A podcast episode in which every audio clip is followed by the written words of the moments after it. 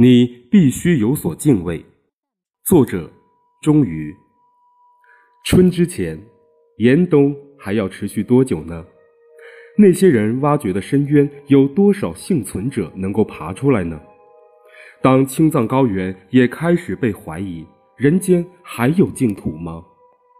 这最后一缕阳光，最后的一刻，最后一只口罩，最后一滴消毒液，都高悬在幸存者头顶。